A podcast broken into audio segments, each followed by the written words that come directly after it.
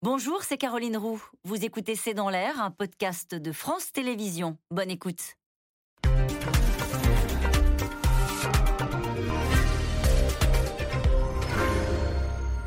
Bonsoir à toutes et à tous. Nous attendons vos questions SMS, Internet et réseaux sociaux pour alimenter notre discussion. C'était aujourd'hui le dernier conseil des ministres de l'ère Castex. Les membres du gouvernement ont fait leur carton et ne sont pas encore fixés pour la plupart sur leur sort. Le président, lui, peaufine son casting en coulisses. Hier, en déplacement à Cergy, il a dressé un portrait robot suffisamment flou pour brouiller les pistes au moment où des noms commencent à circuler dans la presse. Alors, il y en a un qui est candidat à Matignon, qui le dit, qui assume et même qui fait campagne. C'est Jean-Luc Mélenchon, le troisième homme de cette présidentielle, propose aux Français de l'élire Premier ministre en lui donnant une majorité de gauche. La France insoumise a donc tendu la main à ses adversaires d'hier, les communistes, les écologistes et les socialistes, et promet aujourd'hui une fédération des gauches, là où certains socialistes, notamment comme François Hollande, y voient surtout des intentions hostiles et des incompatibilités de fond insurmontables. Alors qui à Matignon?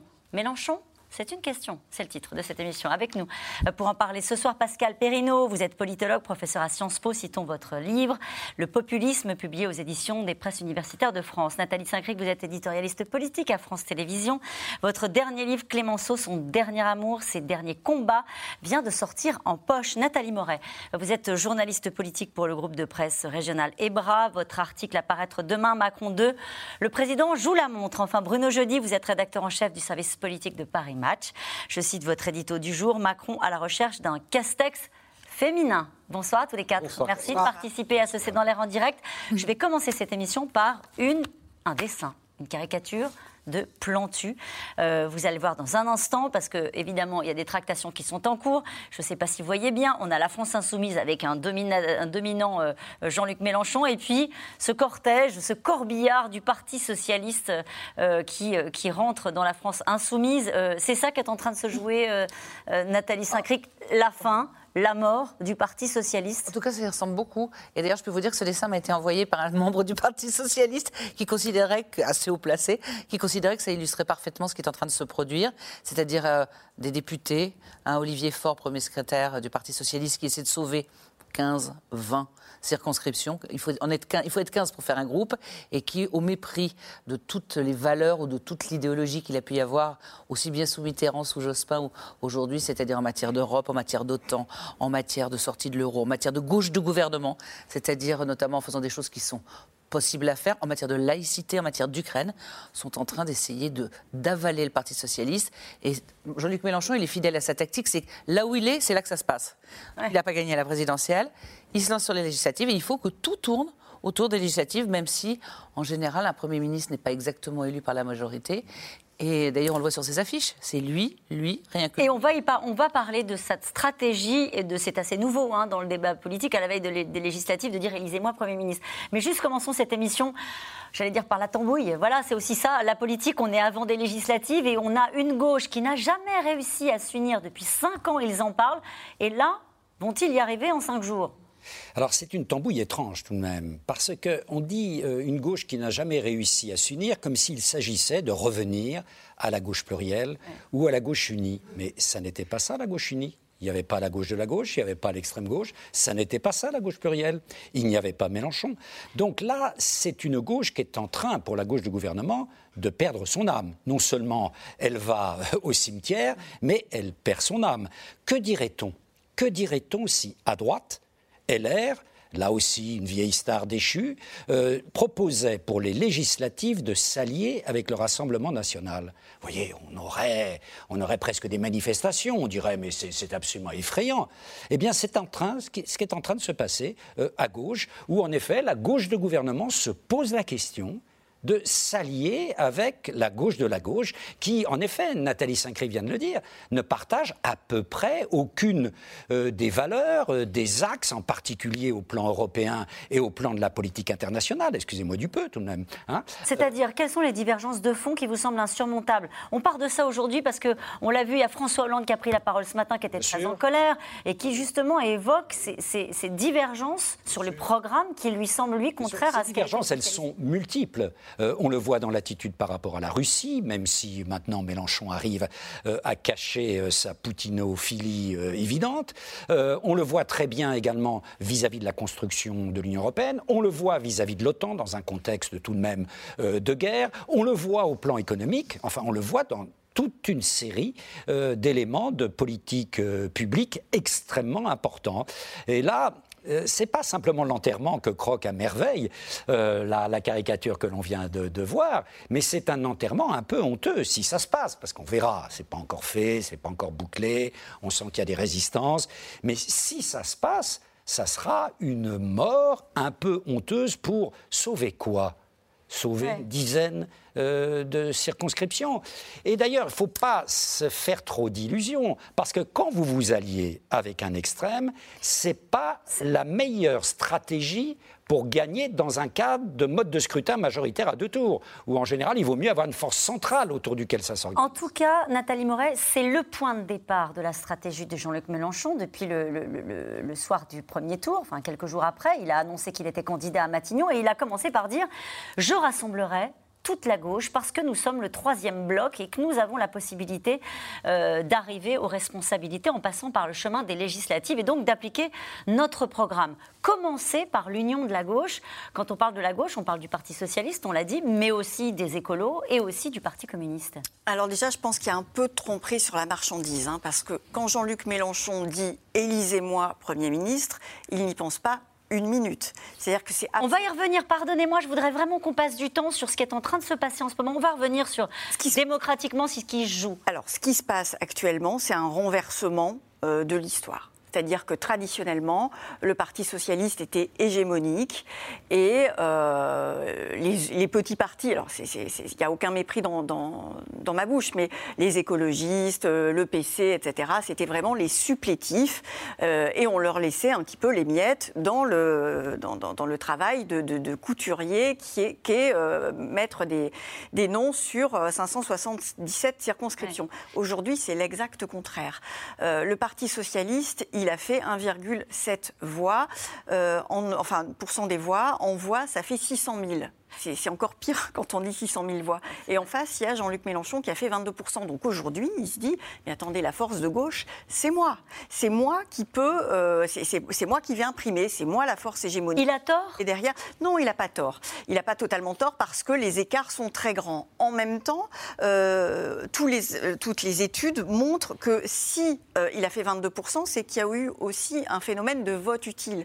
Que derrière, il y a le peuple de gauche qui a dit, bon, là, maintenant, c'est plus possible. On, donne la force à celui qui est en tête, et c'est Jean-Luc Mélenchon. Il se trouve que c'est Jean-Luc Mélenchon, mais ça aurait pu être aussi à un moment, pourquoi pas, Yannick Jadot. Donc euh, là où il, a raison, c'est qu'effectivement, c'est à lui de prendre les choses en main puisqu'il est arrivé en tête. Là où il a tort, c'est que s'il est arrivé en tête, c'est parce que les gens qui sont de gauche dans ce pays avaient un message à donner à l'ensemble de leur formation, mais ce message n'était pas euh, on veut Jean-Luc Mélenchon Premier ministre. Bruno Jeudi, c'est quand même lui le patron de la, de la gauche. C'est ça qu'il dit aux autres. Il rallier euh, notre projet, l'Union populaire. Il dit qu'il voudrait faire une fédération. Sous-entendu, vous n'avez pas besoin d'abdiquer totalement ce que vous êtes. Euh, vous me rejoignez un peu avec vos, vos convictions. On se mettra d'accord plus tard. Euh, est-ce que ça, ça fait, enfin, est-ce qu'il peut, dans ces conditions, être le patron de la gauche et rassembler autour de lui? Moi, j'ai une lecture un peu moins sévère sur Jean-Luc Mélenchon euh, par rapport à ce qui vient d'être dit. Je pense qu'effectivement, il a gagné cette longue bataille qu'il a menée depuis qu'il a quitté le Parti socialiste et euh, cette présidentielle, en tous les cas, le résultat du premier tour marque sa victoire euh, à plate couture. C'est terminé. Le Parti socialiste, c'est un parti de. Euh, entre ceux qui sont partis chez Emmanuel Macron en 2017, ceux qui sont partis en cours de mandat et ceux qui vont, les derniers qui vont euh, rejoindre Emmanuel Macron, euh, il restera, il reste une, une demi-chaloupe et ce sont des gens qui essaient de sauver leur peau dans une, dans une alliance avec Jean-Luc Mélenchon, mais dont ils savent qu'ils n'ont pas beaucoup de, marge de, de, négociation. Et quand Pascal dit qu'ils peuvent sauver 10 députés, les calculs au Parti Socialiste, c'est plutôt 4-5 députés qui pourraient s'en sortir. Ça veut, dire, ça veut plus rien dire sur le terrain. Ça ne veut plus rien dire. Euh, objectivement, c'est 1,7% à la présidentielle. Peut-être que c'est 5% aux législatives. C'est forcément un peu plus parce que le score du Parti socialiste d'Anne Hidalgo est évidemment est frappé par le vote utile, mais comme à peu près toutes les formations de gauche, et, on parlera de, la droite aussi. Moi, je pense que Jean-Luc Mélenchon euh, est dans une, euh, dans une stratégie où il mène le bal depuis, le, depuis le, la fin du premier tour. Il a pris l'ascendant définitif sur les autres formations de gauche. Il avait un combat à mener avec les écologistes. C'était pas forcément gagné en début de, en début de campagne. Et là, il a fait la, différence. Sans doute que le programme de Jean-Luc Mélenchon était, euh, pour notamment les jeunes qui ont voté pour lui, suffisamment écologiste et que celui de Yannick Jadot, finalement, n'était pas aussi lisible pour tous ceux qui étaient tentés. Je pense notamment à cette fameuse génération climat qui s'est retrouvée plutôt euh, chez Jean-Luc Mélenchon que chez, euh, chez Yannick Jadot. Quant au PC, il a beau avoir fait 2%, ça reste 2%, même si ça a marqué un petit peu de leur empreinte cette, cette présidentielle, puisqu'il n'avait pas eu de candidature précédemment. Mais aujourd'hui, c'est lui qui mène le bal, c'est lui qui impose cette nouvelle gauche, une gauche plus radicale, alors, on pourrait dire extrême gauche, hein, quelque part, puisqu'il veut euh, aller de Philippe Poutou euh, à ceux euh, du PS qui veulent être avec lui forcément, c'est lui qui, qui, impose ses thèmes. Je trouve qu'il a enclenché la différence avec 2017, où il avait été mauvais joueur, euh, il avait un ton euh, où il était toujours en, train de régler ses comptes avec les autres formations de gauche. Cette fois-ci, la différence, c'est que il a très vite, euh, j'allais dire, ravalé sa déception de ne pas être au second tour et il a regardé les législatives. Il a tiré les leçons de ce qu'il a fait en 2017, où au fond les 19,6% du premier tour de 2017 sont devenus 11% aux législatives et seulement 17 députés. Euh, cette fois-ci, il ne veut pas du tout faire ça. Cette fois-ci, il veut exister politiquement. Alors on verra, on en Et il veut absorber le Parti socialiste, qu'il reste du PC. Le Parti socialiste, il veut absorber euh, les écologistes, il veut absorber le PC, peut-être négocier avec eux euh, des accords dans, les, dans, des circonscriptions où il y aurait un seul candidat de gauche. C'est ça l'objectif, pour avoir des députés, pour, Alors, on va, on, va transformer l'essai du premier tour. C'est ça cette fois-ci. Est-ce qu'il aura au moins réussi? C'est que le premier secrétaire du Parti socialiste, son ancien parti hein, qu'il avait quitté en, claquant la porte. On s'en souvient, vous nous l'avez rappelé jeudi. Olivier Faure a, dit lors d'une réunion, euh, euh, c'est plus rue de Solferino, mais au Parti socialiste, il a dit si vous pensez que le PS est mort, qu'il n'y a plus rien à faire, alors partez. Euh, sous-entendu, au Parti socialiste aujourd'hui, on acte cette rupture et la volonté qu'il y ait une partie de, du PS qui est prêt à, plier armes et bagages avec, avec Jean-Luc Se rend pieds et poings liés, c'est-à-dire, un, je ne suis pas entièrement d'accord avec Bruno, je pense que sur le terrain, dans les villes, dans les circonstances, la gauche est plus présente que si on la rapporte au poids de Anne Hidalgo, avec les faiblesses de la candidate, avec toutes ces faiblesses-là. Donc on ne peut pas considérer que la gauche est morte. Et après, du seul fait que quelqu'un soit puissant, est une raison pour s'en remettre à lui et y aller? Parce qu'il ouvre, il a un discours d'ouverture, mais quand vous regardez, moi j'en ai discuté cet après-midi aussi bien avec Fabien Roussel qu'avec d'autres, ils, ont, on va leur donner deux circonscriptions et demie, et encore pas forcément gagnables. C'est une hégémonie organisée qui donne, en termes de communication, l'impression que c'était une main tendue. Mais c'est une main tendue pour être anglais. faut pas être dupe. Et il y a quand même un certain nombre de valeurs de la gauche qui doivent être respectés. Donc quel point commun entre la gauche dite de gouvernement et Jean-Luc Mélenchon Ils sont effectivement plus proches de certaines tendances à gauche de la REM. En tout cas, ils espèrent parvenir à faire, en quelques jours ce qu'ils n'ont pas réussi à faire, en tout cas avant la, présidentielle. L'Union des gauches, les discussions sont en cours. Cette fois-ci, euh, fort de ces 7,7 millions de voix au premier tour, euh, la France insoumise tend la main aux communistes, aux écologistes et même, donc, on l'a dit, aux socialistes. Au PS, les éléphants se cabrent. Jean-Luc Mélenchon, lui, s'imagine dans la peau d'un Premier ministre de cohabitation. Aubry Perrault et Marion Devauchel. Bonjour Monsieur Mélenchon, Premier ministre. Du 12 et 19 juin, c'est possible encore grâce aux législatives. La page de la présidentielle a peine tournée. Les militants de la France insoumise ouvrent déjà le prochain chapitre. Tant pis pour l'Élysée, Jean-Luc Mélenchon mise désormais sur Matignon. Vous pensez que c'est possible? C'est possible qu'il soit Premier ministre, ouais. Ah, Premier ministre, ouais. Premier ministre, vous savez, c'est important. Hein. Oui, bien sûr, bien sûr. C'est lui qui dirige le pays. Hein. Merci, madame. Voilà, vous voyez, on, on lâche rien. On y va. Quand je vois le président, il se réjouit de dire oui, euh, les Français m'ont élu. Non, on t'a pas élu. C'est un vote contre. C'est uniquement un vote contre. C'est tout. Et là, ça, ça pourrait être un vote pour Là, ça sera un vote pour. Une cohabitation Macron-Mélenchon. Au QG de la France insoumise, on y croit. On se voit déjà à Matignon. Les affiches, les tracts, tout est prêt, tout, sauf le principal peut-être, l'alliance avec le reste de la gauche. À l'étage du dessus, les discussions à huis clos avancent bien. À la sortie, la délégation du PS l'assure. Nous avons constaté qu'il n'y avait pas de point insurmontable entre nous. Rien d'insurmontable donc, et même tant de points communs, selon les insoumis qui arrivent avec le sourire. Il y a clairement une volonté euh, de euh, afficher une rupture avec le bilan qui a été euh, celui de, François Hollande. On nous a dit qu'il n'y avait pas de difficulté à s'engager sur euh, l'abrogation de la loi El Khomri, qu'il n'y avait pas de difficulté à s'engager sur euh, la sixième République, qu'il n'y avait pas de difficulté à s'engager sur le blocage des prix, qui sont pour nous des, marqueurs et des points programmatiques extrêmement importants, de telle sorte qu'honnêtement, on n'avait pas l'impression de discuter avec le même parti socialiste qu'il y a deux ou trois ans de ça. PS, France Insoumise, même combat, Discuter, c'est nécessaire. Disparaître, c'est impossible. pas pour l'ancien président qui riposte ce matin. Impossible d'abandonner l'ADN socialiste. Ça voudrait dire que le prochain gouvernement serait euh, amené à euh, euh, mettre en cause les traités européens, à désobéir aux traités européens? Le prochain gouvernement, si- s'il était constitué, s'il avait une majorité, serait amené à quitter l'OTAN. Et revoilà la fracture socialiste. Tout comme chez les écologistes, où la stratégie à adopter divise aussi à l'intérieur du parti. Il y a quand même un chef dans cette équipe qui s'appelle Jean-Luc Mélenchon, puisque c'est lui qui a fait 22% et qu'on ne peut pas gommer ça. Ça marchera pas. Je vais vous dire. C'est lui le chef, là, non? Non. Réaction des insoumis hier, qui publient un communiqué, refusant d'être au milieu des désaccords internes. Riposte dans la foulée, Europe Écologie Les Verts convoque la presse. Nous sommes pour un accord. Voilà. Et s'il n'y a pas accord, ce sera bien la faute de la France insoumise. Elle a le choix de construire quelque chose qui la déborde, qui la dépasse, qui va chercher cette majorité alternative que tout le monde à gauche et chez les écologistes appelle de ses voeux, ou elle a le choix d'asseoir sa domination en fait. Euh, mais ce faisant, elle, euh, elle se prive de toute capacité d'agir pour le quotidien des gens. Succès électoral ou non, dans tous les cas, la France insoumise a prévu de continuer la lutte contre la politique du président élu dans la rue. Même si on est majoritaire, il faudra continuer à aller dans la rue, je le dis très tranquillement. Ce que je veux dire, c'est que la mobilisation populaire, euh, elle est aussi une des clés pour faire avancer la société. Quand euh, on va s'affronter au pouvoir du capital, quand on va dire maintenant les dividendes euh, qui explosent dans tous les sens, ça suffit. Vous croyez qu'on va pas avoir besoin du peuple? En 36, les congés payés qui ont été euh, euh, conquis, on les a conquis parce qu'il y avait des millions de gens dans la rue.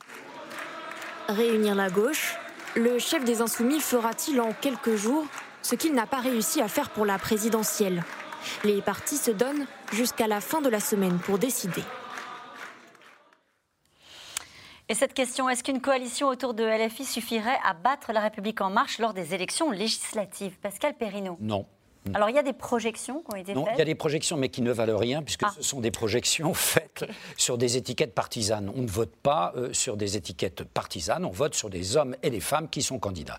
Et je fais remarquer que dans cette projection, il n'y a plus de groupe LR, il n'y a plus de groupe PS. On verra ce qu'il en est euh, fin juin. Et il y a deux groupes énormes, euh, du RN euh, et de LFI.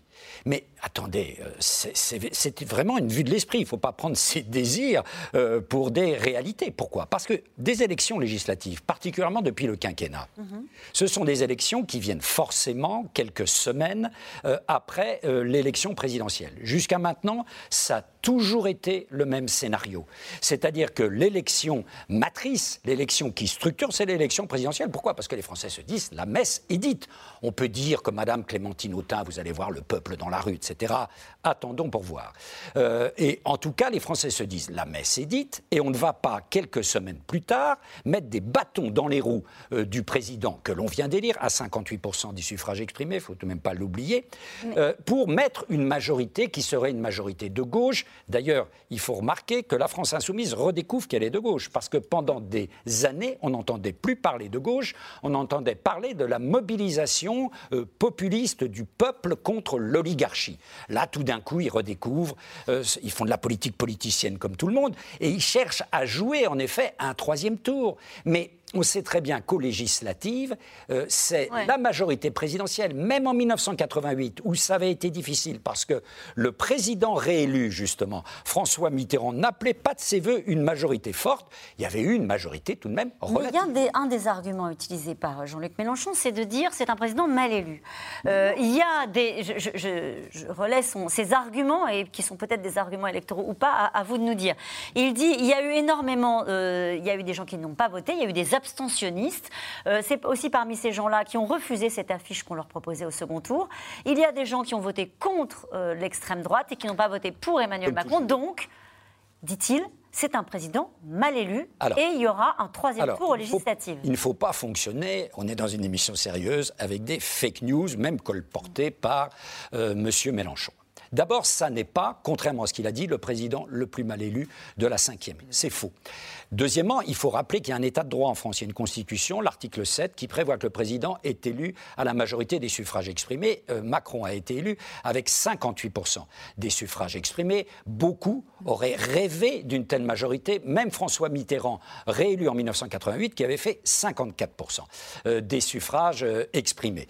D'autre part, il faut rappeler, si on fonctionne aux inscrits, que M. Mélenchon, ça représente quoi aux inscrits? Ça représente 15% des inscrits. Et 20% en- dans les Bouches du Rhône comme député. Voilà. hein. Donc il faut tout de même être, être sérieux. Ce n'est pas le président euh, le plus mal élu. Et je rappellerai qu'aucun président de la Ve République n'a été élu avec une majorité d'électeurs inscrits, sauf Jacques Chirac en 2002. Aucun n'a eu la majorité euh, des, euh, des électeurs inscrits. Et très souvent, maintenant, les députés sont. Les députés, les présidents Président. sont élus avec moins de 40% euh, des électeurs inscrits.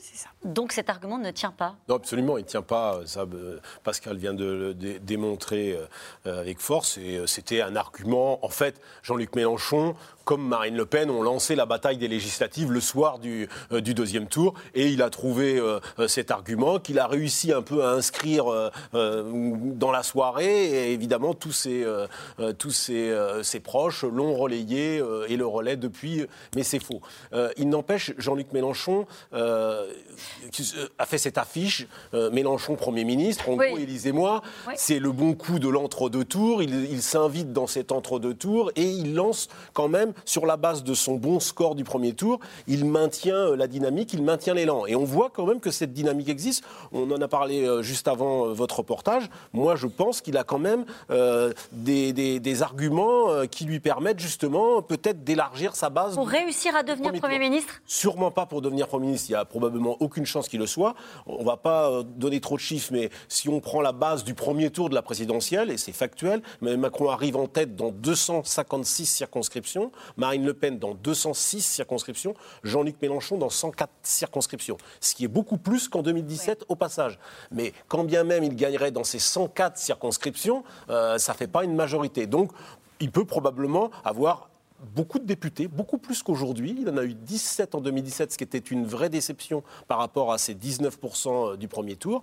Il avait fait une campagne où il avait rétréci l'espace. Cette fois-ci, il tente de l'ouvrir. On verra si ça marche. Mais aujourd'hui, y compris euh, les macronistes, considèrent que Jean-Luc Mélenchon peut demain être à la tête du premier groupe d'opposition à l'Assemblée nationale s'il maintient cette dynamique, s'il mène une campagne. devant, devant le Rassemblement national. Absolument, on peut, on, peut, on peut justement regarder ça de près, c'est peut-être ce qui se joue aujourd'hui. Et, dans, dans- et il a des arguments, on voit bien que dans cette campagne, la réforme des retraites, euh, les préoccupations sociales vont être euh, autant d'arguments à faire valoir pour les, les candidats mélenchonistes et les candidats de gauche sur, euh, sur le terrain. Au passage, le premier groupe, c'est- pas anecdotique d'être le premier groupe euh, à l'Assemblée nationale, le premier groupe d'opposition à l'Assemblée nationale. Vous savez ce qui, ce qui se passe quand vous êtes le premier groupe? Vous présidez la commission des finances.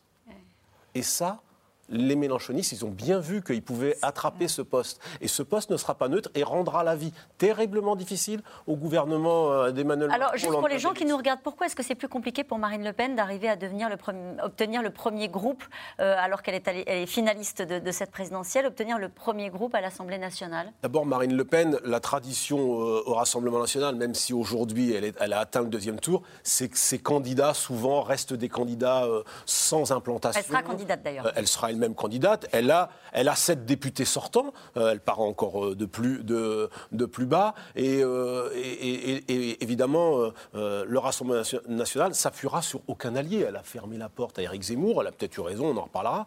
Mais ce sera sans doute plus difficile. Cela étant, euh, le Rassemblement national est dans une meilleure position euh, par rapport à 2017, peut-être pour euh, transformer, en tous les cas, avoir un groupe. Elle, elle dit en interne, ce qu'il dit, c'est il nous faut cette fois-ci ce groupe Ouais. à l'Assemblée nationale qu'elle n'a pas eu en, 2000, euh, en 2017. Les ambitions sur le papier paraissent effectivement moindres. Elle ne proclame pas qu'elle serait euh, se faire élire Premier ministre. Euh, Jean-Luc Mélenchon, là, il a inventé une histoire, une fable qui n'arrivera pas. Alors, il a inventé une femme, Nathalie Saint-Cric, sur le fait de l'élire Premier ministre. On a vu passer l'affiche hein, euh, où il se met effectivement en scène, euh, lui. Euh, et il dit, euh, dans une interview qu'il accorde à, à l'Humanité ce matin, il explique que c'est une façon d'élever l'enjeu d'une élection considérée comme une formalité administrative. C'est pas faux Non, c'est pas faux. C'est-à-dire que, comme le disait Pascal tout à l'heure, c'est vrai que depuis 2002, la concomitance entre les législatives et les présidentielles, on a l'impression, et c'est d'ailleurs pour ça que le taux de participation a été la dernière fois en 2017 assez faible, et il y a eu, je crois, 50% d'abstention, parce que les gens se disent, bon, bah, c'est plié, on a Macron, on n'a qu'à envoyer les députés euh, qu'on veut envoyer, de toute façon, on n'y changera rien. Il a probablement raison de faire en sorte que les législatives ne soient pas simplement une formalité. Après, il est diaboliquement doué pour la politique. Tout ce qu'on a vu dans les derniers jours et le montre, mais il faut quand même être capable de décrypter tout ce qu'il y a derrière, y compris dans l'affiche, où en gros c'est autour de moi, autour de moi, autour de moi, autour de moi, et les autres n'existent pas. Le, procès en illégitimité, il l'a lancé le dimanche soir en disant c'est le moins bien élu. Comme ils se sont rendus compte entre-temps que le moins bien élu c'était Pompidou par rapport aux inscrits, le lendemain, tous ces lieutenants ont dit le moins bien élu depuis Georges Pompidou, de manière à pouvoir biaiser les choses. Donc voilà, mais c'est vrai que pour quelqu'un, il a prévu de faire une campagne de médias terrible, enfin terrible, euh, vraiment partout dans le mois, en plus il aime beaucoup ça, et il va essayer d'être le meilleur opposant à Emmanuel Macron, c'est de bonne guerre. C'est dangereux, ce, projet, ce procès en illégitimité. C'est vrai qu'on a eu, par exemple, je- pas du tout le même tempérament, mais Laurent Berger, le secrétaire général de la CFDT, Alors. qui, dans une interview, une, une tribune qu'il fait dans le, dans le Monde, dit euh, Vous ne pouvez pas relever ces défis tout seul. Il s'adresse au président de la République et il dit En gros, vous avez eu euh, nos votes, mais pas nos voix. Euh, du coup, ça veut dire, en gros, bah, vous ne pouvez pas faire sans nous, vous êtes élu, mais maintenant, il va falloir faire avec. Oui, mais ça, je pense que de la, venant de Laurent Berger, quand on regarde exactement toute l'interview au Monde, il y a, attention, on a voté, parce qu'on sait tous, on a voté pour vous, pas forcément avec la joie dans le cœur, simplement pour faire barrage A, le fameux barrage qui a plus ou moins marché. Donc maintenant, tenez compte euh, de l'état du pays, mais c'est pas la même chose que de dire bah, cette élection est bidon, comme si c'était une élection quelconque. Ce que d'ailleurs Gérard Larcher avait dit de façon un peu étrange il y a quelque temps, euh, qui est que de toute façon, et c'est pour ça que quand on va regarder, on- ça peut aller loin. hein. Quand je vous ai cité tout à l'heure les 20% aux Bouches- Oui. dans les Bouches du Rhône inscrits lui député, il n'a pas considéré qu'il était illégitime. En tout cas, Emmanuel Macron a dit il faut tordre le cou à ce discours qui remet en cause la démocratie et que certains, pour des raisons que j'ai du mal à comprendre, veulent mener. Mais non, il disait qui? Pourtant, c'est aisément. Bon, on voit bien, en effet, euh, au premier chef, euh, la France insoumise, euh, avec son patron qui mène. Mais on voit bien qu'il y a une culture qui est la vieille culture révolutionnaire, au fond, qui considère que les urnes, c'est la démocratie formelle, comme disaient les marxistes. La démocratie réelle, c'est la démocratie des manifestants, c'est la démocratie dans la rue. C'est Madame Le Champ qu'on entendait tout à l'heure avec Madame Clémentine Autain. hein. Voilà. Donc, il y aurait une démocratie qui serait plus réelle euh, que l'autre. Et c'est cette vieille culture, au fond, qui n'a jamais vraiment euh, admis euh, la démocratie représentative, pluraliste, où la légitimité se crée au moment de l'élection et qui considère que, à peine élu, eh bien, on peut vous remettre en cause Ouais. euh, euh, en permanence. Euh, c'est une très vieille tradition Et qui même existe qui depuis la Révolution tirage au sort. française, qui Ouais. défend le tirage au sort, etc. Ouais. Nathalie Moret, il y a une autre partie de cette gauche-là qui peut être amenée à rejoindre Emmanuel Macron. Il y a eu un appel lancé par euh, Richard Ferrand euh, aujourd'hui dans le Midi Libre, qui les appelle à rejoindre, euh, au fond, ceux qui ne sont pas tentés par l'aventure avec Jean-Luc Mélenchon, sont invités à rejoindre Emmanuel Macron. Et on les entend moins, mais il y en a beaucoup. Est-ce que vous avez entendu parler, depuis dimanche soir, les grands-mères de gauche qui avaient soutenu, les grands-mères socialistes qui avaient soutenu euh, Anne Hidalgo Moi, je les trouve vraiment très, très silencieux. Tous ces gens-là pensent exactement ce que pense euh, François Hollande, euh, enfin, ce qu'a expliqué François Hollande ce matin sur France Info. Donc, on voit bien qu'on est là devant... euh, deux gauches, vraiment deux gauches, totalement irréconciliables, mais elles ont des préoccupations différentes. Olivier Faure, il est euh, à la tête du Parti socialiste, il a le nez dans les comptes et il se dit mais comment je vais faire pour m'en sortir et pour payer euh, les salaires? Il a une préoccupation aussi de chef d'entreprise et il essaye de faire euh, ce qu'il faut, c'est-à-dire comment on finance les partis aujourd'hui en présentant un maximum de, candidats au premier tour de l'élection législative. C'est ça qu'il essaye de faire. Il est dans un sentiment d'urgence. Ça, c'est Olivier Faure. Et ensuite, il y a une autre partie du PS, ces grands maires et ces grands élus qu'on entend peu depuis dimanche, qui sont dans la reconstruction et dans la recomposition de la gauche. Euh, Jean-Luc Mélenchon aussi, il essaye d'attirer la couverture à lui en disant maintenant la gauche c'est moi, après avoir parlé du peuple pendant euh, presque dix ans. Et euh, bah, la recomposition de la gauche, c'est maintenant. Moi, j'y crois à cette recomposition. C'est-à-dire que je pense à la capacité du Parti socialiste, parce qu'ils ont des grands élus et beaucoup de militants qui aujourd'hui sont écœurés, je pense que ces gens-là qui ont dans leur ADN le fait de renverser la table, ils l'ont déjà montré par le passé, je pense qu'ils peuvent reconstruire quelque chose. C'est qui? C'est euh, tous les maires donc, que j'ai cités, mais c'est Olivier, euh, c'est aussi, aussi Stéphane Le Foll, c'est aussi euh, Rep Samen à son niveau. C'est tous ces gens-là qui, effectivement, se sont plus près d'Emmanuel Macron que de Jean-Luc Mélenchon. Ce sondage, 61% des Français souhaitent une majorité de députés opposés à Emmanuel Macron. Ça vous fait sourire, Pascal Oui. Perrineau Bien sûr, mais Ils ça- veulent la cohabitation. Tout ça, ça n'est pas nouveau. Les Français ont toujours voulu la cohabitation. Pourquoi Oui. Parce qu'on était dans un scrutin, et on reste dans un scrutin bipolaire, pendant très longtemps gauche contre droite, et qu'au fond, la cohabitation, c'était le centrisme qu'on ne pouvait pas s'offrir. On mettait un peu de gauche avec un peu de droite, et on avait l'impression que voilà, les gens de bonne volonté, les hommes et les femmes de bonne volonté se réunissaient pour gouverner là, on et l'a- préparer. on l'a- maintenant avec. Emmanuel Macron. Tandis que le problème, c'est que le et de droite et de gauche, ben, il, est à l'Élysée. Oui. Il est à l'Élysée. Et là, il faut qu'il soit prudent, le chef d'orchestre de et de droite et de gauche. Parce qu'on a bien vu, dans les dernières années, son et de droite. Et son et de gauche, qui était fort en 2017, il l'a quelque peu oublié. On va en parler du chef d'orchestre Voilà. dans un instant parce qu'il doit se trouver, pour le coup, peut-être en attendant Jean-Luc Mélenchon, mais vous nous disiez les uns et les autres que ça paraît compliqué. Il doit se trouver un Premier ministre qui doit répondre à cet équilibre-là. Mais sur le fait que les Français, quand on leur pose la question, disent on veut la cohabitation, comment Parce qu'ils vous en ont assez, certainement, de cinq ans d'un- système présidentiel euh, Ouais. extrêmement vertical, où le président se présente comme chef de guerre contre tout, guerre contre le chômage, guerre contre le Covid, guerre, voilà, tout. Ouais. Avec- ils en ont un peu assez, et donc ils ont besoin, il y a une demande de contrepoids. Oui, avec notamment l'absence de proportionnel. C'est-à-dire que c'est logique que quand on voit quelqu'un qui a fait, euh, Jean-Luc Mélenchon, 7,7 millions de voix, et ce qu'a fait Marine Le Pen, si on se retrouvait du fait du scrutin majoritaire avec une sous-représentation à l'Assemblée, ça ça. serait pas juste. C'est pas juste qu'il n'y ait pas de vert non plus. C'est pas normal. Donc c'était une promesse d'Emmanuel Macron.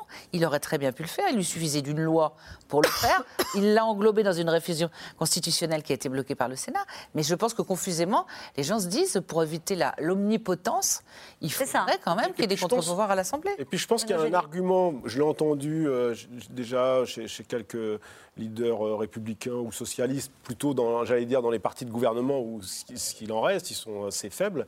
C'est l'idée aussi que les Français, euh, le côté, euh, mettez pas tous vos œufs dans le même panier. C'est-à-dire qu'il y a toujours cette, euh, euh, au fond, Emmanuel Macron a été réélu, une partie parce qu'il le voulait vraiment, une grande partie, puis une partie parce que c'était le vote utile pour le premier tour, et puis, une deuxième, et puis au deuxième tour, il y a aussi euh, le faire barrage à, à Marine Le Pen. Et il y a ce côté sans doute chez les Français où une partie d'entre eux de pas mettre les œufs dans le même panier et au fond de, de peut-être pas donner une. Mais bon, après ça, c'est un sondage théorique. La réalité, c'est que les législatives, c'est 577 euh, euh, élections, euh, que la plupart des candidats s'afficheront avec leur champion, les, les ma- la majorité présidentielle, ils seront en photo avec Emmanuel Macron, ceux de Marine Le Pen, ceux de Jean-Luc Mélenchon, c'est ce qu'on verra essentiellement sur les panneaux électoraux d'ici d'ici un mois. Et, et la bataille législative se finit toujours de la même manière depuis que le quinquennat. euh, depuis Avec une majorité accordée alignée au avec- président de la avec, République. euh, avec le Et quinquennat. la cohabitation, ils l'ont déjà entre la France nationale et la France locale. Regardez, la France locale, elle est gouvernée par le PS et LR.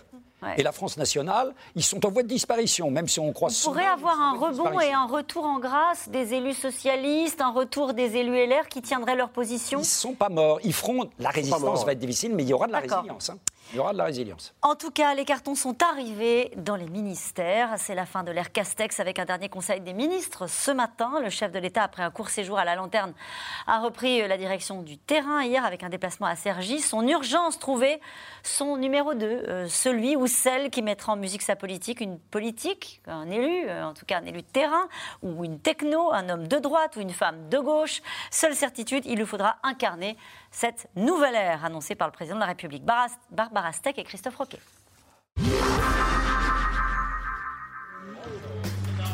L'heure des adieux pour Jean Castex, ou pas. Ce matin, il planait une ambiance de dernier conseil de classe. Roselyne Bachelot immortalise même l'instant. Mais à l'issue du conseil des ministres, Gabriel Attal entretient le flou. Le premier mandat de- d'Emmanuel Macron s'achève au 14 mai, qu'il y aura euh, donc euh, encore des conseils des ministres sous ce mandat, et que s'agissant de ce gouvernement, ça n'était pas le dernier conseil des ministres qui se tenait euh, aujourd'hui. Je ne peux pas vous donner d'autres informations sur le calendrier, et on se retrouve la semaine prochaine. Chacun a sa tâche, donc, en attendant un nouveau gouvernement. Le maître des horloges semble avoir encore besoin de temps pour constituer l'équipe de son second quinquennat. Emmanuel Macron de retour sur le terrain après sa réélection. Hier, le chef de l'État a passé plus de deux heures au marché de Cergy, au contact des Français. Interrogé sur le futur Premier ministre, le président esquisse le portrait robot. Moi qui crois au dépassement, la couleur politique ne dit pas tout. Jean Castex venait de la droite. Il a mené une des politiques les plus sociales des dernières décennies. Parce que c'est aussi un homme de cœur et il a la fibre sociale.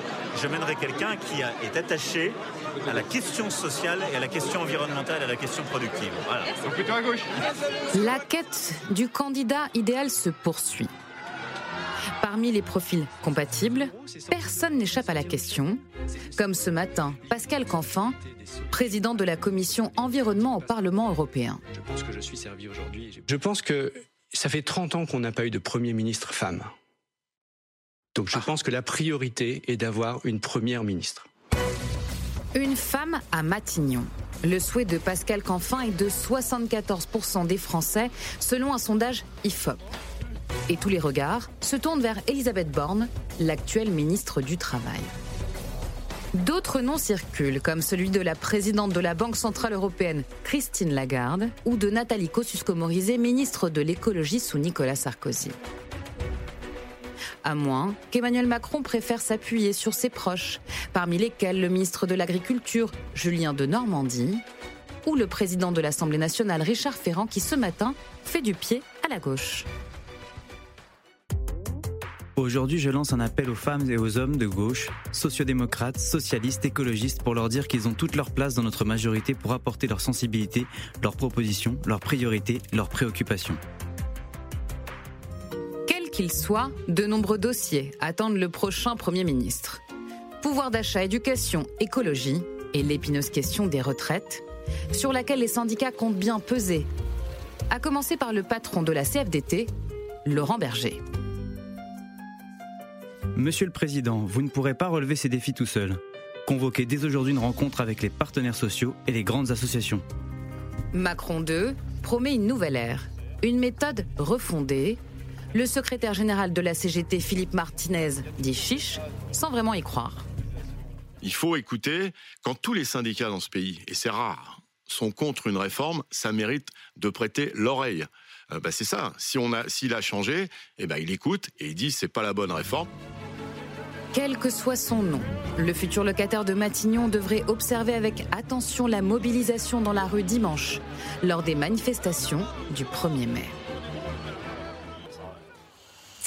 À votre avis, euh, Bruno Jeudi, quel est l'objectif dans le choix? Alors évidemment, vous n'allez pas ce soir nous donner le nom de là ou du, parce que personne n'en sait rien, donc on commence la discussion comme ça. En revanche, euh, il y a sans doute des critères, il y a sans doute un contexte politique euh, qui va peut-être appeler à, à- à Emmanuel Macron à faire un choix, peut-être plus de droite, peut-être plus de gauche, si tant est que ça veut dire quelque chose. Alors C'est d'abord- quoi la- le, le cahier des charges? Bah, D'abord, Emmanuel Macron, il en a parlé à trois reprises. Donc, il a d'abord dit une première fois qu'il avait une préférence pour une femme. D'accord. Il nous l'avait déjà dit en 2017 et il a nommé deux hommes. Donc, bon, on verra ce qu'il en est cette, euh, cette fois-ci. Ensuite, il en a parlé une deuxième fois, c'était euh, avant, euh, c'était à Marseille, lorsqu'il a expliqué que ce Premier ministre aurait une dimension écologique, il, serait il aurait la charge de la planification écologique et il serait flanqué de deux ministres, donc en gros un ministre avec une forte compétence écolo. Et puis il en a parlé une troisième fois, c'était- c'était hier, où il a donné trois cases. Euh, donc en gros, euh, un Premier ministre attaché à la question sociale, à la question environnementale, à la question productive. Ça veut tout dire et rien, Rien, dire. Euh, beaucoup de profils co- cochent les, les, trois cases. Une fois qu'on a dit ça, j'ajoute une quatrième, une quatrième case qui est simple, c'est qu'avec Emmanuel Macron, le plus sûr, c'est la surprise, puisqu'il nous a habitués par deux fois à nommer des premiers ministres qui n'avaient pas voté pour lui au, euh, au premier tour en 2017 parce qu'il voulait choisir des premiers ministres au nom du dépassement politique. Et ça, c'est très important, avec un choix qui était quand même plutôt à droite, parce qu'en 2017, pour gagner la bataille législative, il a visé la droite modérée, et ça a été un succès, parce qu'il a eu un très grand succès, il a conservé sa base de gauche modérée, et il l'a élargi à la droite modérée grâce à la nomination d'Édouard Philippe, ça a été un succès. Et puis ensuite, il a remplacé Édouard Philippe par un autre Premier ministre issu de la droite modérée. Cette fois-ci, c'était un sarkozyste plutôt qu'un juppéiste, Jean Castex. Et il faut reconnaître que ces deux choix ont été deux choix euh, couronnés de succès. Le premier, politiquement, a vraiment fait l'affaire. Et le deuxième, je dirais que sur le plan plutôt de la compétence technique et de la compétence euh, managériale, il a aussi euh, fait l'affaire. Et en plus, il a eu le chic d'être plutôt moins populaire que le président et pas trop prendre la lumière, ce qui est important avec, euh, avec un président de la République euh, s'appelant Emmanuel Macron. on dit ça, mais est-ce que c'est le cas en nommant Édouard Philippe? Il avait quand même nommé quelqu'un qui avait une surface de jeu politique. Est-ce que dans ce début de deuxième quinquennat, il a besoin, Pascal Perrineau, d'un techno, d'une techno ou d'un politique Non, je crois que l'heure est venue d'un politique. Euh, pourquoi? Parce que les technos, si vous voulez, on le voit bien, à la fois dans le mouvement social, dans ce qui s'est dit dans les urnes, les Français en ont assez. Ils ont assez de ce, à tort ou à raison, vous voyez, de ce type d'élite, d'ailleurs qui est assez bien symbolisé par le président de la République, hein. voilà, euh, et par ses premiers ministres. Ce sont tous des profils extrêmement euh, technocrates. Quand on dit techno, on veut dire quoi? Alors, techno, c'est un homme, en effet, issu des Ou une femme. Ou une femme. Ou une femme. euh, enfin, jusqu'à maintenant, c'était des hommes. hein, parce que Edith Cresson, qui était la seule femme Premier ministre, elle n'avait pas du tout ce profil techno. hein. Euh, mais ça n'a pas laissé un souvenir inoubliable dans l'histoire des, des- des Premiers ministres. Donc, c'est un homme ou une femme qui a fait les grandes écoles, qui ensuite appartient en général au grand corps de l'administration, inspection des finances, conseil d'État, etc., qui a fait l'ENA, voilà, et euh, qui ensuite, euh, bien voilà, pour par exemple le président a été euh, pantouflé hein, dans le privé, à un très haut niveau, pour le président, la banque d'affaires. Je crois que ce type de leadership, les Français éprouvent une certaine lassitude et qu'ils aimeraient bien voir une femme ou un homme ayant du métier, mais un métier acquis un peu moins par le haut et un peu plus par le bas. Vous voyez, le mouvement d'en bas et, et le mouvement, euh, et le mouvement d'en haut. Et puis, il ne faut pas oublier tout de même, les législatives, c'est fin juin. Il y a euh, en effet Mélenchon qui fait beaucoup de bruit, Madame Le Pen Ouais. aussi.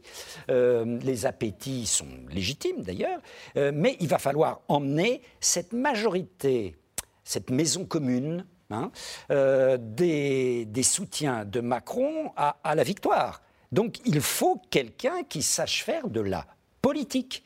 Et souvent, les technos, ils ne savent pas, pas toujours, mais les technocrates, ils Ouais. ne sont pas très doués sur le plan politique. Est-ce que c'est pas Emmanuel Macron qui va conduire la campagne des législatives Il n'a pas intérêt, je crois, euh, à s'exposer comme il l'avait fait en 2017. Souvenons-nous, euh, il y avait une photo énorme sur, dans, dans les 577 circonscriptions d'Emmanuel Macron, puis il y avait le petit candidat en tout petit. Je ne crois pas. Il faut qu'il se, qu'il, qu'il se préserve un peu. hein. Euh, on a vu l'antimacronisme tout de même dans la campagne, qu'on le veuille ou non. C'est pas la peine sans cesse de le réactiver, surtout que le contexte est un contexte d'enjeux sociaux forts lourds. Et donc, il va falloir aussi un politique qui ait cette habileté. puisse- Voilà. Puisse Nathalie Moret conduire la réforme des retraites Et oui, et la réforme des retraites, ça va être quand même le truc, le dossier celui qu'attend toute la gauche, d'ailleurs, pour rebondir. Et ça va être très très compliqué. C'est une, euh, une, une- euh, c'est presque, j'allais dire, moi je comprends toujours pas pourquoi il l'a euh, annoncé comme ça. Et alors, quitte à, après à avoir dit oui, mais avec le nombre de trimestres, finalement, on pourrait s'arrêter euh, euh, avant, euh, avant telle date, etc. Donc c'est totalement flou. Et donc quand c'est flou, euh, ça, ça devient une- un talon d'Achille. Mais ça veut dire que dans le choix du Premier ministre, ça, c'est pris en compte, à votre avis, aussi par le Président de la République Moi, je- très euh, prosaïquement, je pense que le Premier ministre, que l'on ne connaît pas, on le rappelle, ça doit être quelqu'un qui a confiance. Euh, qui, a la confiance du, président de la République. Donc moi, je veux bien que ce soit une femme, que ce soit quelqu'un de gauche, etc. Mais ça va être difficile, si on est de gauche, de mener cette, euh, ce, débat-là. Donc euh, Elisabeth Borne, pardon de le dire, mais c'est une femme qui est effectivement issue de la gauche, mais c'est la ministre du Travail actuelle qui est... Enfin, c'est quand même compliqué pour elle de, porter cette réforme. Elle n'a de cesse de dire que cette réforme est, est effectivement une réforme sociale, puisqu'il y a la prise en compte de la pénibilité, etc. Moi, je, je- je pense que ça va être de toute façon difficile pour une personnalité de gauche de, de, de mener cette... Nathalie Saint-Cric, personnalité de gauche, personnalité de droite, une femme, une techno, un politique. Il cherche le mouton à cinq pattes. Oui. À 14 pattes, disait, disait un macroniste ce matin, dans le, je crois que c'est dans l'IB. Euh, oui, moi je pense qu'un politique, au sens de quelqu'un qui est capable de négocier, de dialoguer, ce qui était le cas de Castex, qui peut apparaître comme un techno, mais qui était un politique d'une certaine manière, puisqu'il avait déjà mené les négociations avec un certain nombre de syndicats, il connaissait tout le monde. Je ne pense pas qu'il souhaitera quelqu'un qui lui, euh, Emmanuel Macron, qui lui fasse trop d'ombre ou qui soit pénible par la suite. Euh, C'est-à-dire quelqu'un qui, qui sera, quelqu'un qui aura une trop grande surface politique deviendrait pénible. C'est-à-dire qu'il se retrouverait dans la situation dans laquelle il s'est situé à la fin, à la fin d'Édouard Philippe. Ça exclut les personnalités du gouvernement qui ont euh, fait leurs preuves pendant cinq ans. Je pense à Bruno Le Maire, je pense à Gérald Darmanin. Ça ne les exclut pas. Vous savez, c'est très compliqué parce que d'abord, il parle à personne, Emmanuel Macron. Enfin, il parle à personne. En tout cas, pas à ses autres ministres, en tout cas encore moins à nous. Pas au ministre. Donc, euh, tout le monde, il il nous appelle presque pour savoir si on a des informations. C'est très cruel de se dire que ce matin, Donc- les ministres qui étaient face à lui euh, guettaient le du moindre genre, signal. peut-être on ne sera pas là la semaine prochaine. Euh, moi, je plaiderais pour une sorte de un peu techno parce que c'est quand même extrêmement difficile d'être à Matignon si on n'a pas une connaissance. C'est- C'est peut-être mal d'avoir fait des grandes écoles, mais si on n'a rien fait du tout, ça peut être problématique. Euh, notamment pour gérer ce que c'est que Matignon, c'est une espèce de tour de contrôle absolu, mais quelqu'un qui ait le sens du dialogue et qui, qui, qui ait l'air peut-être un peu aimable et aimant. Mais à un moment donné, ils viennent de quelque part. Euh, ils viennent aussi d'une famille politique. Euh, quand on dit un équilibre euh, à gauche, c'est compliqué parce qu'il y a la réforme des retraites. Quelle est votre lecture là-dessus? Mais il a dit, il a dit, il a donné son portrait robot là, au potentiel économique, écologique, au potentiel tout. Puis après, il a dit, mais de toute façon, ça caractérise pas un parti. Donc je pense qu'il se laisse le, le choix au dernier moment et que si on a quelqu'un qui vient plutôt de la droite, il nous mettra quelqu'un qui vient de la gauche à côté et qui se laisse totalement libre jusqu'au dernier moment. Un mot sur une revenante, Nathalie Kosciusko-Morizet. Son nom a été évoqué dans le reportage. On en parle beaucoup. Alors, elle a manifestement, elle s'embête, elle s'ennuie un peu là où elle est. Elle est où Elle est aux États-Unis. Elle travaille, euh, elle fait un vrai travail. c'est-à-dire Elle fait pas de politique. Un vrai travail, elle fait pas de politique. Je pense qu'il y a des politiques qui vous écoutent, qui vont être un peu en colère. Ils savent très bien que j'ai pas de méchanceté. Non. Mais simplement, elle a un tel caractère que, franchement, sur Emmanuel Macron, et ça c'est bon, c'est bien dans ma bouche, c'est gentil, parce que c'est pas n'importe qui. Mais franchement, les deux ensemble. Il n'en avait déjà pas voulu Absolument. au ministère de la Défense en 2017, Absolument. lorsqu'Édouard Philippe avait proposé sa Et puis elle a perdu Très- beaucoup d'élections quand même. hein. Très rapidement, euh, le dernier Conseil des ministres, est-ce qu'il y en a qui vont arriver à sauver leur peau? Est-ce que tous vont être remplacés? Très peu, Bruno Très Gély. peu. C'est-à-dire que euh, le- un moment, ça a effleuré l'esprit de certains macronistes qui se disaient mais pourquoi pas garder Castex jusqu'aux Mm. législatives et au fond euh, faire tourner ce gouvernement Il faut garder le Drian parce qu'il y a la guerre en Ukraine. Il y a toujours une bonne raison de garder tout le monde. Le problème, c'est qu'il y a une présidentielle et que euh, il faut renouveler euh, ce gouvernement et ensuite ce gouvernement va chercher la légitimité euh, des urnes avec la bataille législative. Le, le- le Premier ministre va aller euh, se faire en quelque sorte adouber par les, par les Français. Donc c'est la logique institutionnelle et il y aura donc un nouveau Premier ministre et probablement un gouvernement fortement renouvelé. Quelques-uns euh, euh, seront, euh, qui sont actuellement ministres resteront au gouvernement pas très nombreux sans doute, mais il y en aura quelques-uns. Il va quand même garder aussi ce sont des ministres qui ont acquis de l'expérience. Euh, vous avez Et puis, il y a une génération Macron qui s'installe. Les Attal, euh, les Montchalin, euh, tout ça, c'est des gens, c'est des visages qui vont probablement rester. Parce Clément Beaune. Ça fait Clément, en tous les cas.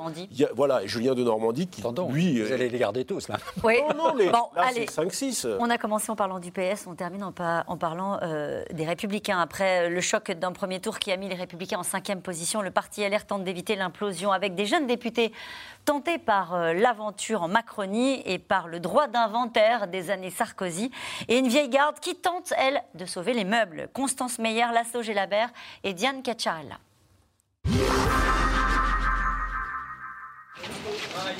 La foule des grands jours chez les Républicains ce mardi matin.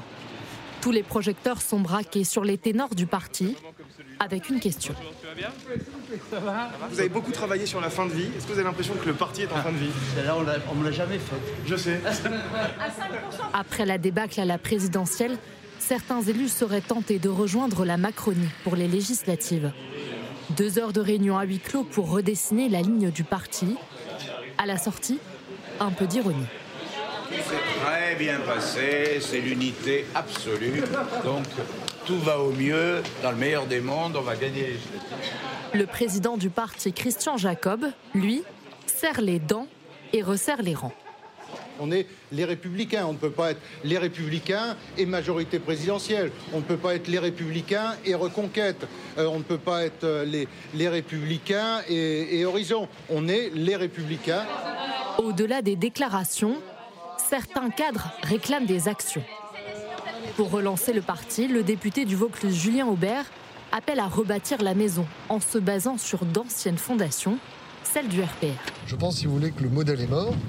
Et donc, il faut assumer euh, le fait qu'on a deux droites dans ce parti. Euh, c'est une forme d'union des droites, quelque part, LR, et, simplement le réorganiser de manière confédérale, avec euh, un parti qui serait euh, l'héritier du RPR. Alors on sait bien que le macronisme a essayé de manger un peu le centrisme, et que ben, le zémourisme et Marine Le Pen ont essayé plutôt de manger ce qui était le RPR. Je crois qu'il n'y a que ainsi qu'on peut s'en sortir. À 600 km de là. Non, elles n'ont pas l'habitude de voir les mecs avec les chemises blanches. Aurélien Pradier, le numéro 3 des Républicains, n'a pas fait le déplacement à Paris. Le député du Lot pose un autre diagnostic sur l'état de sa famille politique. Le problème, ce n'est pas la maison, mais ses occupants. Moi, ce que j'ai appris de Nicolas Sarkozy, c'est qu'il fallait savoir rompre. C'est lui qui m'a appris ça. Il y a un moment donné, il ne faut, faut, pas attendre qu'on te donne, il faut y aller. Donc ça, j'ai appris ça de Nicolas Sarkozy, j'ai bien compris. Donc si on vit sur des, héritages, des, des, vieilles recettes, ça ne marche pas. Maintenant, on tourne la page et on écrit autre chose. Peut-être que c'est le moment d'avoir aussi une transmission de génération. Pas une génération qui remplace l'autre, une transmission de génération. Tous les autres partis le font. Hein. Ah, euh, Mélenchon le fait, euh, Le Pen le fait, euh, Macron l'a fait d'une certaine manière. les socialistes ne peuvent pas le faire parce qu'ils n'ont pas cette génération. Ben, nous, on l'a. Donc on fonce, on y va. Dans le Gard, justement, la nouvelle génération se lance.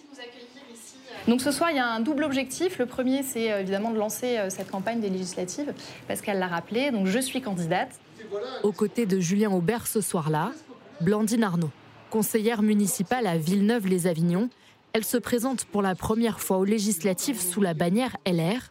Un nouveau visage, un atout, dit-elle, pour les élections il y a, oui, une fraîcheur à la fois euh, dans les idées, une, connaissance aussi de, la société, euh, puisque euh, on est dans la vie active, on a des enfants, on, voilà, on, vit.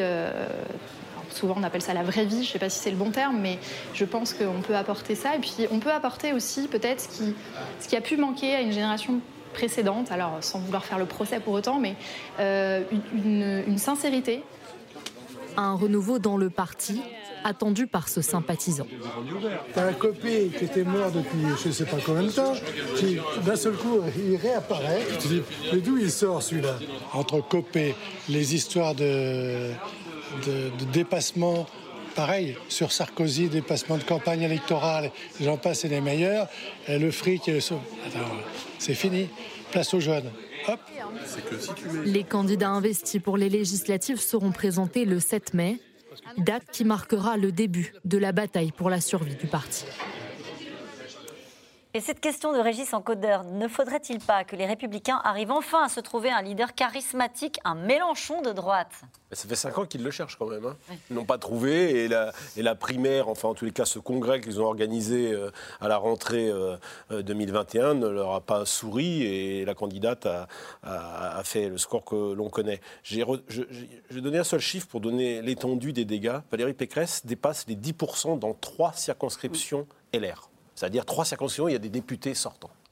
10%. Donc ça, ça vous donne l'étendue des dégâts et la difficulté qui attend les 101 députés euh, euh, républicains euh, sortants qui vont essayer de gagner leur... Pour autant, est-ce qu'on va assister à une Saint-Barthélemy des, des députés LR Je ne le crois pas. Je pense qu'on n'est pas dans la situation du PS en 2017, que beaucoup de ces députés ont résisté à la, j'allais dire, au macronisme triomphant en 2017. Ils ont été réélus, hein, contrairement aux députés PS qui ont presque tous été battus. Eux, beaucoup ont été réélus. Ils ont été réélus, quand on regarde de près leur- leurs origines géographiques, dans des zones rurales et périphériques.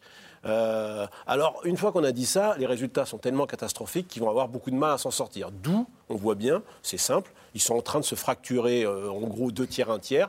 Deux tiers vont aller sous leur propre couleur, ils vont essayer de se débrouiller euh, avec cette ligne du parti, euh, ni, ni Macron, et on est soit LR, soit Macron, on ne peut pas être les deux. Et puis il y en a un tiers qui vont essayer de jouer sur cette ambiguïté et éviter d'avoir un candidat LREM face à eux pour pouvoir... Pour sauver leur peau. il y en a à peu près un tiers, ess- essentiellement en région Quand parisienne. est-ce qu'ils basculent Bah, ils vont basculer là avant le 15 mai, puisque le dépôt des candidatures c'est avant le 15 mai. Donc là, à ce moment-là, on Ouais. aura la vérité, on aura la vérité, euh, la vérité des prix. Il y en a déjà certains qui l'ont dit, ils sont très peu.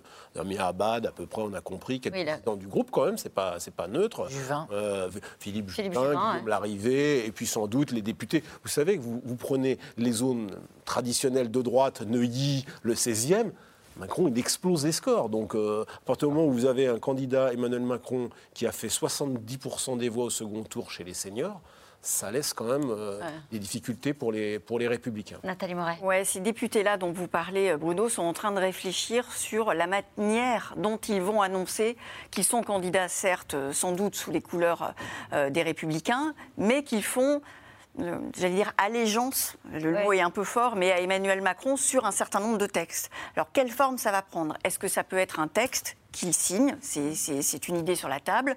Est-ce que ça peut être des négociations au cas par cas, c'est-à-dire on emmène une liste chez la République en marche en disant voilà, bah, nous euh, on s'engage à voter tous vos textes, mais on ne veut pas personne de la République en marche devant nous. C'est en train d'être discuté ce week-end-là, ce week-end du il 1er faudrait qu'on sache à quoi ça va ressembler, cette maison commune, avec euh, du Modem, un peu de la République En Marche, un peu du Parti Socialiste. Là, il ne serait pas candidat, euh, très honnêtement, sous la bannière commune de la République en marche. Ce serait vraiment plutôt un contrat de gouvernement, si vous voulez, en disant nous, on reste LR, mais effectivement, on pense que euh, c'est- impossible pour nous. J'en eu, ai eu plusieurs au téléphone qui me disent de toute façon, rester LR aujourd'hui, on sait ce que c'est, c'est la défaite. Ouais, c'est ça. Donc c'est 4,5 Euh, est-ce que, est-ce que, donc il y a dans les, les défis et les dossiers qui sont posés sur la table du chef de l'État, il y a trouver un Premier ministre, faire un gouvernement, et puis il y a aussi donner une forme à cet attelage qui est encore plus vaste peut-être que la dernière fois? Tout à fait. On s'aperçoit que de l'extrême droite à l'extrême gauche, il y a un problème d'organisation. Et on ne s'y retrouve pas. Qu'est-ce qui se passe à gauche? Là, on en a parlé, etc. Est-ce que c'est une union de la gauche? Est-ce que c'est autre chose? Est-ce que c'est un parti unique, au fond, la France insoumise avec euh, euh, ses, ses- ses pseudopodes? Et Il y a un problème d'organisation de la Macronie. Qu'est-ce que c'est que cette maison de commune? Il faut espérer que c'est plus qu'une auberge espagnole et que ça va prendre un peu de, de structure. Et qu'est-ce qui se passe à droite? Hein, Qu'est-ce qui se passe à droite? Comment LR va, vivre et faire vivre sa diversité? Alors, ils ont choisi tout de même un axe, l'indépendance. Mais quand on écoute attentivement Christian Jacob, il dit que cette indépendance euh, n'évitera pas le soutien à des projets de la majorité. C'est lui-même qui le dit.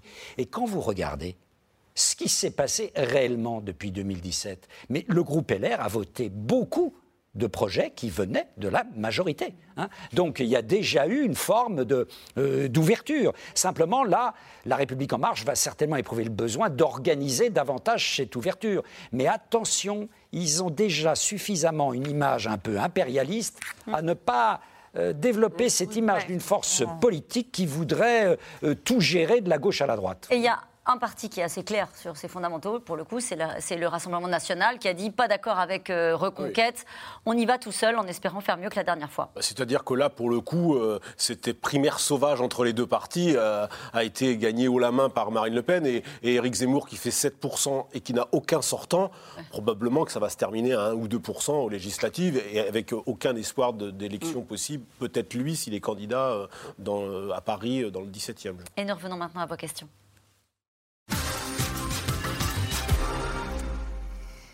Quelles sont les chances de Jean-Luc Mélenchon de devenir Premier ministre en juin prochain? Nathalie Saint-Cric Faible, voire très faible. Vous dites pas aucune Faible. Je ne vais dire aucune, parce qu'on ne sait Ouais. jamais ce qui peut se produire. Mais vu ce qu'on a dit pendant toute l'émission, je pense que c'est. c'est- c'est- c'est, euh, oui, faiblissime. Aucune, me dit Pascal Perrin. Aucune, parce qu'il faut tout de même, au-delà du score de Mélenchon, Mélenchon n'a pas de relais. C'est comme le RN sur le terrain. Sur le terrain, il n'y a pas Si grand voulez, Les relais de la France insoumise, des gens connus, etc., on les compte sur les doigts d'une main. Et d'autre part, il, il fait appel tout d'un coup à, à la gauche, à toutes les gauches. Mais les gauches, c'est quoi? C'est 32%, si ma mémoire est bonne, des suffrages exprimés au premier tour de l'élection présidentielle. C'est pas avec ça que vous euh, devenez, comme ça, du jour au lendemain, euh, une majorité législative. 289 députés pour avoir la majorité, c'est bien ça hein Euh, François Hollande s'est bien gardé de soutenir franchement son parti et il crie au loup à présent. Pourquoi se réveiller maintenant Euh, Parce que, c'est, parce que François Hollande, il voit euh, Jean-Luc Mélenchon euh, croître et embellir avant le premier tour et prendre la main dans, ces- dans, dans ce moment à, à la veille des législatives. Il faut savoir que euh, Jean, Jean-Luc Mélenchon, il n'a cessé de batailler contre François Hollande depuis 2012, la présidentielle 2012 où il traitait de capitaine de pédalo. Et, et, en- et de- et depuis, depuis 10 ans, c'est une, guerre à mort entre les deux. Et quelque part, la- la- les 1,70 du PS euh, au premier tour de la présidentielle, pour Jean-Luc Mélenchon, c'est François Hollande qui a... Il y a des raisons de fond quand même, parce qu'attendez, il a oui, commencé oui, sa vie en voilà, doloriste, François Hollande, donc on ne peut pas simplement dire Oui, que sûr, qu'il n'est pas content, euh, parce que l'autre l'énerve. Il croit vraiment à un certain nombre de choses. Sur l'Europe, euh, il Bernard Cazeneuve y croit. Il y a un certain nombre de personnes dans le Parti Socialiste qui croient, en disant, comme Nathalie le disait tout à l'heure, eh bien, au lieu d'aller faire n'importe quoi, de faire les bourgeois de Calais, d'aller se faire complètement éliminer pour en plus avoir la honte et le déshonneur et la guerre, autant essayer de se reconstruire. Selon l'expérience. Mais La est-ce qu'il y, a- fameuse. est-ce qu'il y a une vie possible pour le Parti Eh socialiste ben, ça prendra 10 ans, mais ça sera moins Sauf, minable. sauf que- à rejoindre Emmanuel Macron pour le Parti socialiste, version François Hollande. C'est comme Léon Blum. Léon Blum, face aux communistes, il disait Je garde la vieille maison. Mhm. Même Ouais, quand la vieille ça, maison ouais. va mal, il faut garder la vieille maison. Et c'est ça, je crois, l'idée, euh, au-delà de la tactique politique. euh, c'est un homme aussi d'idées, euh, François Hollande. C'est ça. Euh, les partis de politiques peuvent mourir. hein. Les partis politiques peuvent Oui, mourir. mais de en tout cas, en, en tout 5%, cas, l'argument, l'argument là peut pas être euh, euh, de récupérer une maison qui va bien et de se relancer en politique. Là, il le fait sans doute euh, cette fois-ci parce que peut-être une aversion à ce qu'est euh, ah bah. euh, Jean-Luc Mélenchon. On sait que les deux hommes ne se, voilà, ont des relations très compliquées, se détestent. Et la rue et la radicalité, il dit si, si on considère, vous avez repassé le sonore de Clémentine Autain tout à l'heure, Oui. que c'est la radicalité présente dans le pays, donc il faut suivre les gens, la rue et tout, il dit c'est pas, c'est pas ça, c'est pas ça le- la façon de gouverner un pays. Sarkozy et Hollande sont-ils les fossoyeurs de leurs partis respectifs Nathalie Moret. Non, on est dans un. C'est c'est pas eux qui sont les fossoyeurs. C'est. euh, je pense que ces deux partis ont fait beaucoup euh, pour ne rien faire, pour ne pas se reconstruire et pour ne pas voir le monde changer tel qu'il est. Aujourd'hui, quand on regarde le programme de Valérie Pécresse, euh, celui qui était pour le premier tour, il ressemble quand même beaucoup à celui de Nicolas Sarkozy euh, en 2007. Donc euh, la vie aujourd'hui, c'est plus la même chose. Le travail, c'est plus la même chose. Il y a des, y y a des thèmes qui ont émergé et euh, dans, dans la société et qui n'ont été repris ni par le PS ni par les LR. C'est ça qui s'est passé. C'est C'est pas vrai. tant une histoire de C'est personne. vrai, Nathalie, mais les deux ont, ont- ont en commun d'avoir empêché euh, leur euh, parti de faire ce de- devoir d'inventaire, ce droit d'inventaire, et ça a quand même bloqué la- le renouvellement euh, euh, du corpus idéologique, tant au PS Mm. que chez les Républicains. Euh, c'est des personnalités importantes. C'est impossible pour un parti de faire sans, sans, euh, avoir la référence du, du président, euh, le dernier Ouais. président élu. Mais en même temps, ils ont bloqué la machine d'une certaine manière dans les deux cas. Y aura-t-il bientôt seulement trois partis La France Insoumise, le RN et la République En Marche. Les trois blocs. Non. Non? Non, parce que ça, c'est ce qui se passe euh, au plan national. Ne projetons pas ça euh, sur une France euh, qui ne connaît pas simplement des élections présidentielles, qui connaît des élections européennes à la proportionnelle, qui connaît des élections municipales au scrutin mixte, qui connaît des élections départementales, des élections régionales, dans lesquelles les vieux partis dont on dit, on leur monte la, la porte de sortie en disant dégage, les vieux partis sont toujours là. Vous avez deux tiers des villes françaises qui sont gouvernés euh, par LR, vous avez la majorité des départements, la majorité des régions. Je veux dire, tout ça ne va pas être Ouais. rayé par euh, les, les trois d'en haut. Ce nouveau Premier ministre ne devrait-il pas se concentrer sur les problèmes de pouvoir d'achat afin d'affaiblir le Rassemblement national? C'est prévu Ouais. Normalement, entre l'indexation euh, euh, des retraites sur l'inflation avec un certain nombre de mesures pour le pouvoir d'achat, tout ça c'est prévu. Le problème étant de savoir si on le fait avec l'Assemblée actuelle vite ou si on attend un petit peu. Mais non, logiquement, ça, c'est- c'est- ça fait partie des priorités. D'anciens ministres convoitent-ils le poste de chef du gouvernement, Nathalie Morel? D'anciens ministres? Oui, d'anciens ministres. Euh, D'anciens ministres, vous voulez Là, le ministre là, les ministres qui sont sur le départ sans doute. Euh, Les ministres du gouvernement Castex qui seraient tentés par l'aventure Matignon, on va le dire comme ça. Oui, oui. Oui. Euh, moi, je n'y crois pas. Euh, Je, C'est-à-dire que on a beaucoup parlé de Bruno Le Maire euh, et Bruno Le Maire dit moi je veux pas faire de, je suis très bien là où je suis etc. Mais en même temps, euh, la- la- pour donner un signe fort, il faut quand même une nouvelle tête. Bruno Le Maire a été un excellent ministre de l'économie et des finances, mais c'est pas une nouvelle tête. Euh, donc euh, non, François Bayrou? Oui, il y pense, évidemment. Oui, il y pense, mais encore Évidemment une fois, qu'il y est-ce que pense, c'est l'image François du Bayrou. renouvellement? C'est un ancien ministre, vous avez raison, on l'a oublié, il a été ministre de la Justice euh, un mois. Euh, évidemment qu'il y pense, il est il est l'allié principal d'Emmanuel Macron. Lui, il partage tout à fait ce qu'a dit euh, Pascal Perrineau, à savoir que c'est un ministre politique qui doit prendre euh, Matignon cette fois-ci, parce que la majorité sera hétéroclite, cette majorité qui risque d'aller des gaullistes aux écologistes, pourquoi pas, elle sera très difficile à tenir. Il faudra avoir une, une, une certaine euh, euh, poigne et, et- ou en tous les cas euh, aptitude pour gérer euh, une majorité politique. Le petit déjeuner euh, de la majorité du, du- de- dans la prochaine législature sera sans doute très En difficile. sachant qu'on n'a pas parlé d'Edouard Philippe, qui va être un petit sujet pour Il Emmanuel ne sera Macron. pas le prochain Premier ministre. Emmanuel sera pas le Macron, c'est un prochain Premier scoop. Et qui est une préoccupation d'Emmanuel Macron aussi. lui, hein. veut des, lui veut des députés et pour l'instant, euh, Emmanuel Macron n'est pas décidé lui, à, Alors, donner les à 100 lui en qu'il donner voudrait. Beaucoup. Voilà. Eh bien, merci euh, à vous tous. Ce sera quand le futur Premier ministre et le futur gouvernement? L'investiture, normalement, c'est le 8 mai, donc on peut considérer que... euh, La semaine prochaine, on aura un Premier ministre? Ce sera difficile la semaine prochaine, plutôt la semaine d'après. Ah bon? Emmanuel Macron va prendre son temps parce qu'au-delà du Premier ministre, il veut constituer des nouveaux pôles euh, ministériels. Il est l'heure de retrouver Anne-Elisabeth Lemoine. Bonsoir Anne-Elisabeth au programme ce soir. Bonsoir Caroline. Patrick Poivre d'Arvor porte plainte pour dénonciation calomnieuse contre 16 femmes qu'il accuse de harcèlement ou de violence sexuelle. Une procédure pour nous réduire au silence, réagit l'une de ces femmes. La journaliste Cécile Delarue sera dans un instant sur le plateau de C'est à vous. Merci Anne-Elisabeth, bonne émission. Demain, vous retrouvez Axel de Tarlet pour un nouveau C'est dans l'air. Et puis n'oubliez pas que vous pouvez retrouver C'est dans l'air quand vous le souhaitez, en replay et en podcast. Belle soirée.